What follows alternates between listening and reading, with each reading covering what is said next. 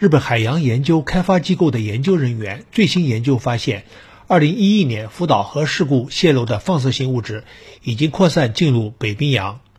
日本共同社十四日报道，日本海洋研究开发机构主任研究员熊本雄一郎日前发布的研究说，2011年福岛核事故泄漏的放射性物质铯134，在事故发生约八年后扩散到了北冰洋。这是首次在北冰洋检测出福岛核事故放射性物质，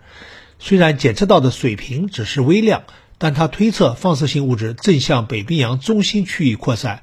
他还推测放射性物质铯幺三七同样扩散到了北冰洋。